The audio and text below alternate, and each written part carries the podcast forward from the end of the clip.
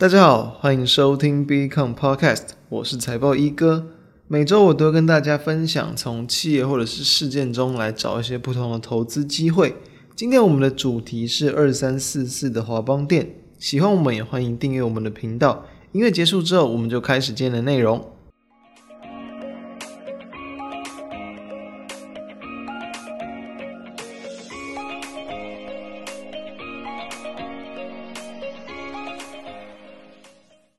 从六月起哦，就有一些公司开始在除夕了。那进到了七月，其实除夕的公司越来越多。过往来说啊，大多的公司都会在七八月份的时候去除夕，所以目前其实还有不少的公司还没有去公布除夕的时间。在这样的一些公司之中呢，通常殖利率高的，搭配到可能当下公司有题材啊、新闻，或其近期业绩表现不错，下半年的这个业绩展望更优异的，其实都有机会在这段时间股价有不错的反应。所以，我们今天谈的主角就是二三四四的华邦电，因为它刚好就是在最近除息，然后股价也有不错的表现。但是呢，诶，它好像有点这种一日行情的感觉，所以我们就来看一下为什么。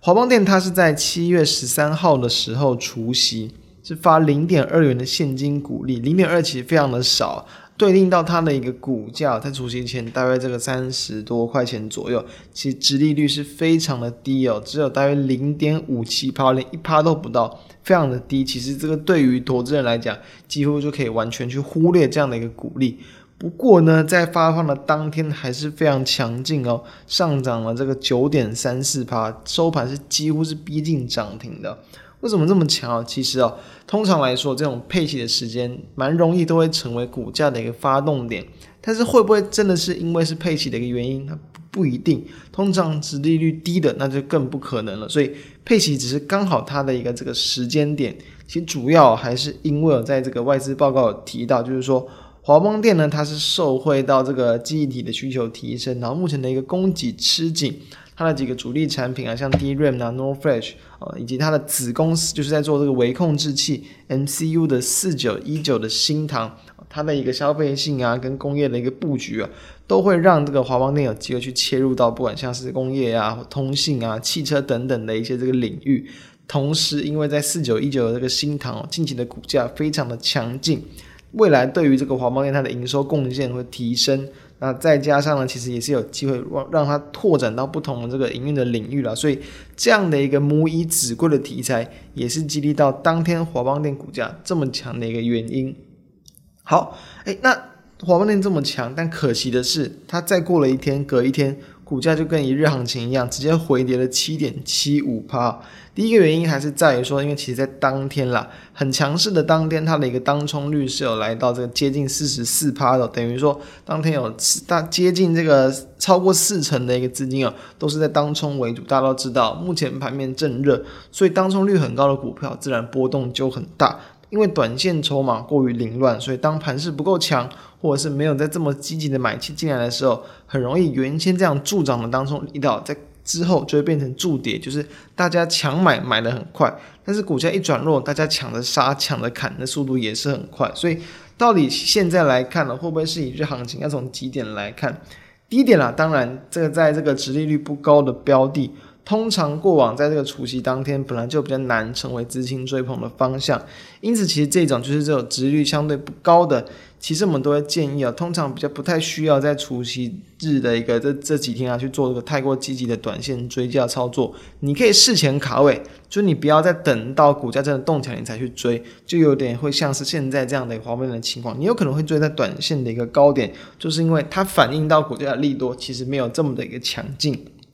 那当然，虽然说，诶，目前来看好像要跌回了原点，不过是不是目前还是值得期待它后续的反应，是我们更要去这个关注的。其实就是说呢，以目前来看，其实华邦电它在这个今年的一个第二季啊，就是上一季嘛，其实这个涨对产品的涨价已经全面生效，主要它的营收成长动能就是来自于它很多产品的这个平均单价的上涨。它在四月的营收已经先去创高，表现很不错的，六月的营收又是再度创高，其实是非常的亮眼，等于说。目前以所知的、以公布的一个营收来讲，它是表现不错，而且是具有这个高度成长性的。但再来以产业的一个角度来看，其实哦，在今年，尤其在最近近期啦，这个国外大厂嘛，这个美光，他们其实在这个财报电话会议之中，是对于记忆体的一个产业是给出比较乐观的一个财测展望，就是因为在最近的一个这个伺服器产业的景气回温，所以推动到整个记忆体的一个市场的需求。原先啦，其实在今年的第二季的记忆体的价格已经有点下滑了。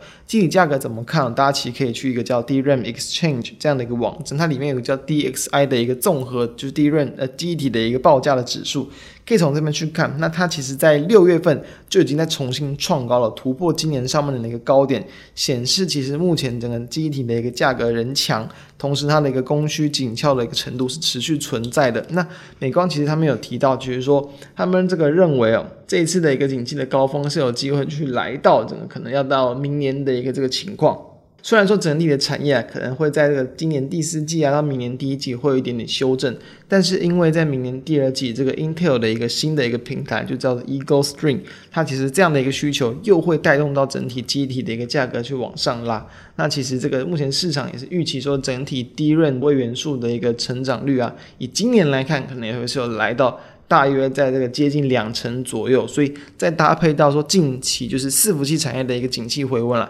都会去推动到他们的成长。当然了，可能像其他的一些产品啊，比如说一些这个比较消费性的一些电子产品，像是手机嘛，然后像是平板电视等等，这些其实都是有在去库存调整，可能会稍微压抑一点。不过整体来讲，目前的一个市况都还算是乐观，所以。这样的一个几个角度来看，我们会认为现在的一个整理区间，其实最近大概是在三十三到三十六块钱左右。虽然说在这个除夕日当天是往上成功的突破，但是因为我们认为这样的一个时间点跟这样的一个利多不够充足，所以当然股价修正回来。后续再度去往上突破，我们认为股价还是有去往前高挑战的机会，大概在三十九块左右，这是大家值得关注的方向。至于发动的时间点可能在什么时候，这点我们没有办法保证，但是就是会建议大家可以去观察说整体族群的族群性的表现，同时可能就搭配到它的一个营收成长力多公布，或者是在那段时间记忆体的价格更明显的走升等等，这样的这个情况就会比较有机会去成为它真正的一个股价发动点。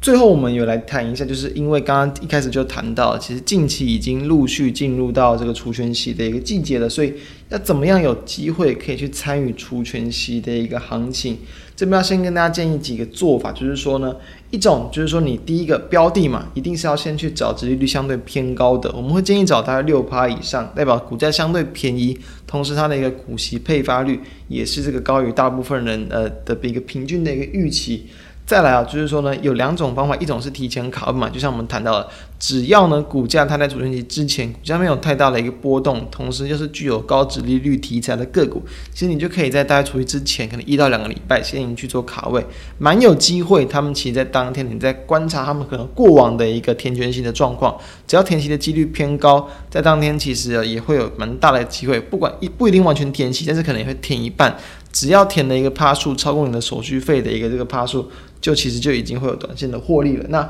如果你是想要当天去参与的话，你就找说，不管这个当天除权息的一个跳空，如果没有其他的一些利空，它可能其当天往下跳空的更低，基本上就是可以去卡位的时间。等于说，它可能除权息是这个除掉五块钱，那当天它除权当天它可能甚至直接往下去跳空跌了七块八块。但是它是没有更多的一些利空，有时候这种情况就会是一个短线可以去捡便宜的机会哦。提供给大家参考，就是面对到这个近期的一些储存期，如何去应对，如何去找机会。那我们就下周再见，拜拜。